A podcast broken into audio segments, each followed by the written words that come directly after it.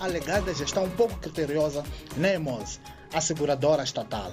Há gestores sêniores, incluindo o seu presidente do Conselho de Administração, que ocuparam imóveis da seguradora para deixar filhos, mães e amigos a título de renda, mas que não pagam. Da EMOS também se fala da excessiva intromissão do Conselho de Administração do Instituto de Gestão e Participação do Estado, IGEP, na gestão corrente da empresa. Ao Savana, o presidente da EMOS e a PCE do recusam os factos e referem que tudo o que se faz é nos termos da lei. Detalhes sobre este tema estão no Savana de hoje.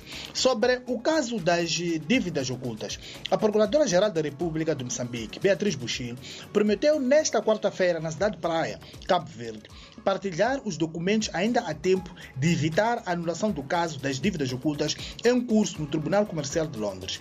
Em março, um juiz britânico admitiu anular o caso das dívidas ocultas em curso no Tribunal Comercial de Londres devido ao incumprimento de Moçambique na partilha de documentos relevantes na preparação para o julgamento de outubro. Pormenores sobre este assunto estão nesta edição. Fomos ler um relatório do Tribunal Administrativo sobre a auditoria realizada por esta instância de jurisdição administrativa ao sistema do governo de Moçambique para monitorar os custos recuperáveis reclamados pelas empresas internacionais de petróleo e gás.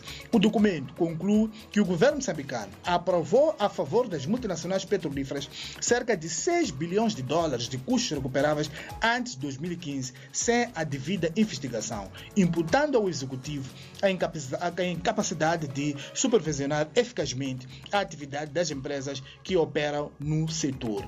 É, também continuamos a seguir o processo de resgate da TMCL, a operadora móvel estatal. Um ano é o prazo que uma comissão de gestão da operadora, empossada nesta quinta-feira, tem para revitalizar a operadora estatal que se encontra numa situação de falência técnica. Findo este período e em função dos resultados obtidos, os acionistas da empresa deverão tomar a melhor decisão para o futuro da operadora. Pormenores sobre este e outros temas estão no Savana de hoje, que já está nas bancas e nas nossas plataformas tecnológicas. Bom dia e um abraço de Francisco Carmona, a partir da redação de Savana, é Maputo.